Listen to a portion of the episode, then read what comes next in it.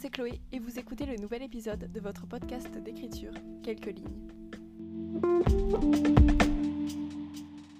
Aujourd'hui, je dois avouer que j'avais une toute autre idée de sujet, mais je ne vais pas vous mentir, Quelques lignes et moi ne sommes qu'un, et ces dernières semaines, il s'est passé beaucoup de choses dans ma vie littéraire qui m'ont poussé à bouleverser le calendrier des enregistrements pour vous parler d'un sujet qui me tenait un peu plus à cœur et qui collait un peu plus à mon état d'esprit actuel.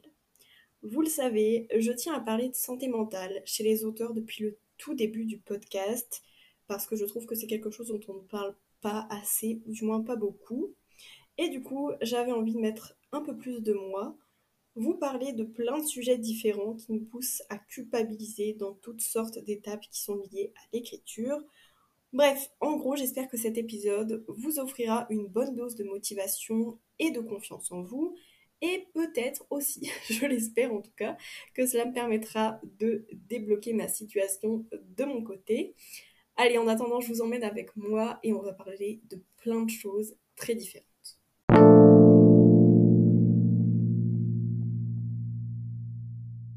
Le premier sujet dont j'avais très envie de parler, et vous allez dire que j'en remets une couche, je suis vraiment désolée si cela fait beaucoup pour vous, mais vous le savez, je vous le dis depuis la semaine dernière, le NaNoWriMo commence aujourd'hui. Et forcément, j'en ai beaucoup parlé, notamment sur Instagram et sur le podcast.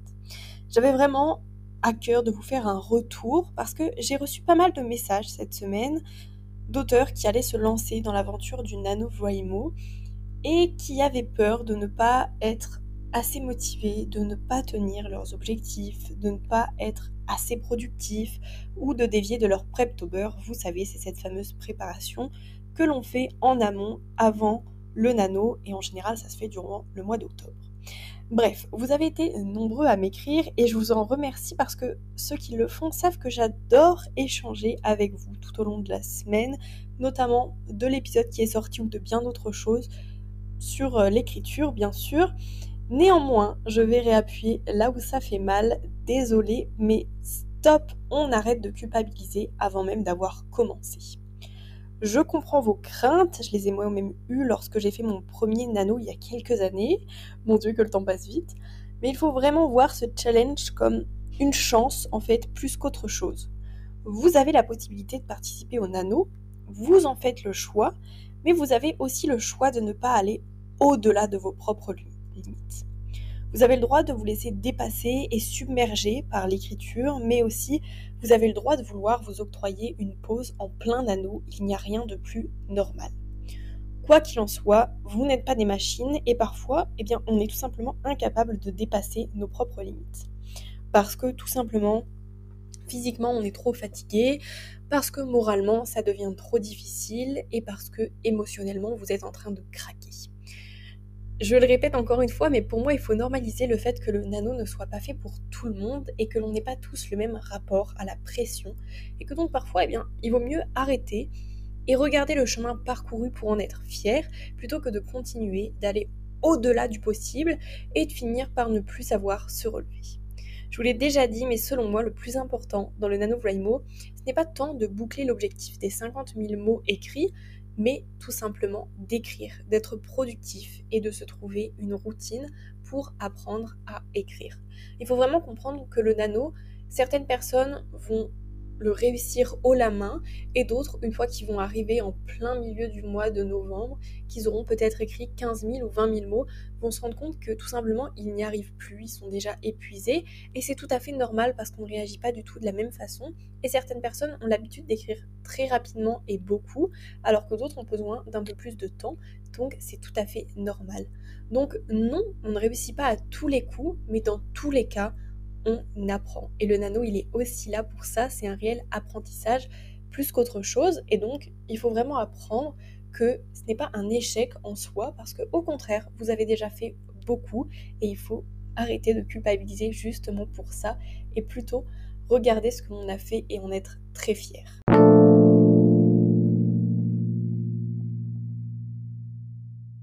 Alors ensuite, j'avais envie de parler aux auteurs édités ou auto-édité, voire même aux auteurs qui partagent leurs écrits sur les plateformes d'écriture en ligne.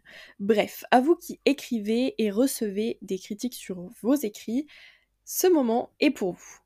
Je voulais parler du fait que non, les chroniques ne sont pas toujours bonnes et élogieuses, non, les retours ne sont pas toujours constructifs, et non, vous ne pouvez rien y faire. C'est un sujet que j'ai abordé il y a peu avec une amie auteure et que finalement on essaie un petit peu de mettre de côté, on en parle vraiment pas beaucoup, je trouve, comme si les mauvais avis étaient bannis et que l'on ne devait absolument pas en parler, comme un sujet un peu honteux en fait.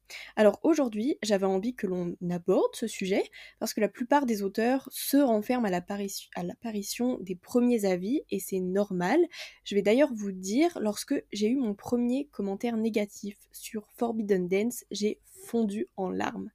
C'est un moment qui est très dur, vous venez de passer des mois à écrire de votre côté, à travailler sur l'editing, vous attendez cette sortie comme le Graal, et là, patatras. Alors forcément, ça donne à réfléchir, je vous l'avoue.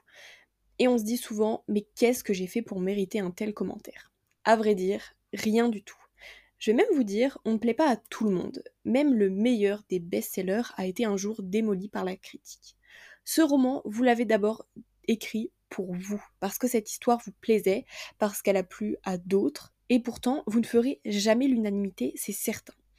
Le lecteur ne peut pas toujours être emballé, ce n'est pas forcément son histoire, son genre, son moment, il y a plein de facteurs sur lesquels vous ne pouvez pas influencer et qui vont faire que ce roman lui aura plu Il faut absolument arrêter de culpabiliser pour vos lecteurs, et même si c'est difficile sur le moment, il y aura forcément des personnes à qui votre roman va plaire, chez qui il va susciter des émotions. On m'a souvent parlé de l'idée du lecteur ou du lectorat idéal, et je pense personnellement qu'il n'existe pas. Chacun vit et traverse différemment votre histoire, donc forcément, cela va jouer sur son commentaire. Il faut vraiment désacraliser les bons et les mauvais commentaires, ne pas culpabiliser pour le roman que vous avez écrit ou pour l'avis que vous allez recevoir. Imaginez seulement votre prochaine histoire avec autant de passion que la précédente. C'est sincèrement la seule chose qui peut compter et il faut absolument arrêter de culpabiliser parce qu'on a reçu un mauvais commentaire. De toute façon, il y en aura d'autres. Dans tous les cas, il y aura aussi d'autres très bons commentaires. Il faut toujours de tout. Et comme je vous le disais, on ne peut pas plaire à tout le monde. Il y aura forcément des choses qui vont plaire et d'autres non. Et une autre personne, un autre lecteur, à qui ces choses qui n'ont pas plu vont plaire et d'autres aspects qui lui auront moins plu. C'est toujours ce qu'il faut garder en tête.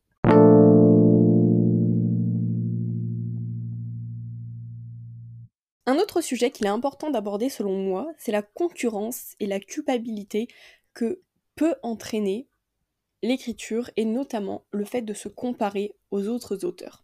Je le vois beaucoup et j'en avais beaucoup parlé dans un autre épisode de quelques lignes, mais il y a de nombreux auteurs, notamment je le vois chez les jeunes auteurs, qui se comparent et se dévalorisent sans arrêt en voyant les autres. Pourquoi? Je dirais d'abord que cela est dû aux réseaux sociaux. Parce qu'il ne faut pas se mentir, on montre ce que l'on veut sur Instagram, TikTok, Facebook, Twitter et j'en passe.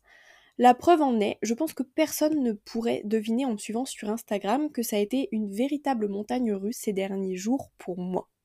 Les réseaux sociaux ne sont qu'une façade où l'on montre ce que l'on a bien envie de poster derrière les écrans.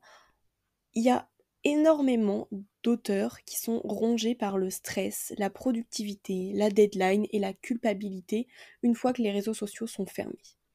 Beaucoup d'auteurs d'ailleurs affichent sur les réseaux une confiance en eux à toute épreuve et pour la plupart quand vous apprenez à vraiment les connaître, on peut compter ceux qui ressentent le syndrome de l'imposteur combien n'ont pas confiance en ce qu'ils font, en ce qu'ils écrivent, croyez-moi, ils sont bien plus nombreux qu'ils n'y paraissent.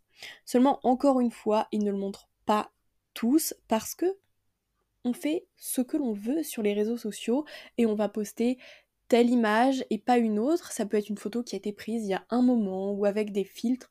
En bref, on peut tout faire avec les réseaux sociaux et notamment on peut jouer avec les mots et les images. C'est ce qu'il faut bien comprendre. Ensuite, il y a une toute autre forme de concurrence, c'est notamment à propos des ventes. Certains auteurs cherchent si un tel ou un autre a vendu plus qu'eux, s'ils ont plus d'étoiles ou de critiques, et je dois avouer que c'est peu représentatif, vous savez. Je comprends ce besoin de savoir si on a mieux fonctionné qu'un autre auteur, mais en somme, qu'est-ce que cela apporte La plupart du temps, ça instaure une certaine jalousie, un brin de discorde, et certains en viennent à se disputer sur la place publique à ce propos, ce que je trouve vraiment dommage. Je pense que chaque auteur est unique et que chaque roman vit sa propre suite logique, peu importe le nombre de ventes qu'il y a eu ou de lecteurs. D'une part parce qu'aucun auteur n'écrirait votre roman de la même façon que vous l'avez fait, et d'autre part parce que ça n'aurait foncièrement aucun intérêt. Alors non, stop, arrêtons de culpabiliser pour une façade, un nombre de ventes, ou encore même pour un nombre de mots écrits sur une journée. Vous êtes vous-même, pas besoin d'aller voir ailleurs pour savoir si l'herbe y est plus verte. Sincèrement, on pourrait croire qu'elle est plus verte ailleurs, mais je peux vous assurer que ce n'est pas forcément le cas. Et d'ailleurs, certains auteurs font des ventes phénoménales, et une fois que le roman est fini, ils ont du mal à en écrire un autre, ou alors cette sortie les a tellement épuisés émotionnellement qu'ils sont incapables de se relever. Donc il faut arrêter de se comparer à d'autres et se concentrer sur soi et sur ce que l'on peut faire.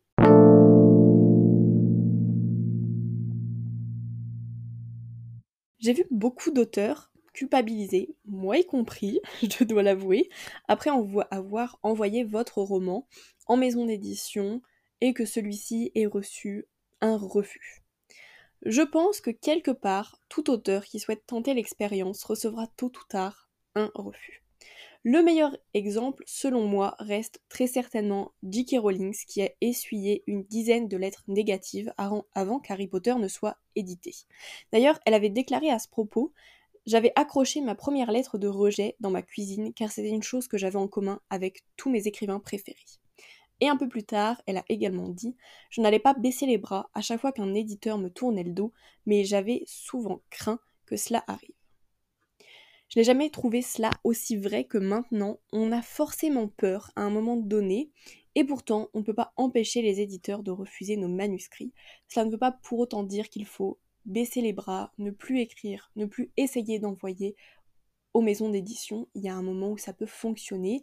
Il y a des facteurs qui rentrent en compte qui peuvent qu'à un moment clé, on va vous dire oui et à un autre non, tout simplement. Alors, bon, forcément, d'une part, j'ai envie de vous dire, c'est aussi parce que en France, seulement 0,01% des manuscrits envoyés sont publiés, et d'autre part parce que parfois on fait nous-mêmes les mauvais choix lorsque l'on cible les maisons d'édition à qui on voit envoyer notre manuscrit. J'ai connu quelqu'un autrefois qui m'avait dit en tant qu'éditrice, elle mettait entre 7 secondes et 7 minutes à savoir avant de savoir si un manuscrit avait une chance de passer ou non à l'étape du comité de lecture. Autant vous dire que comparé au temps que l'on peut y passer, cela peut être démotivant, mais pour autant ça ne doit pas l'être et ça doit vous montrer la difficulté du monde éditorial aujourd'hui. Ça doit vous prouver que non, à cet instant ça peut ne pas fonctionner, mais avec une autre maison d'édition, peut-être qu'on vous dira oui, peut-être que cette même maison d'édition qui vous a dit non, pour votre prochain roman vous dira celui-ci on le signe. Tout dépend.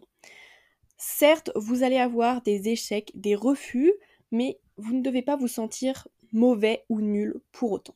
Vous n'avez peut-être pas décroché de contrat, mais ça sera pour une autre et vous ne devez pas culpabiliser pour cela. Servez-vous-en pour rebondir. Votre roman est le fruit d'un dur labeur et d'une histoire qui est la vôtre. Ne l'oubliez pas, personne ne peut vous le retirer, quoi qu'il en soit.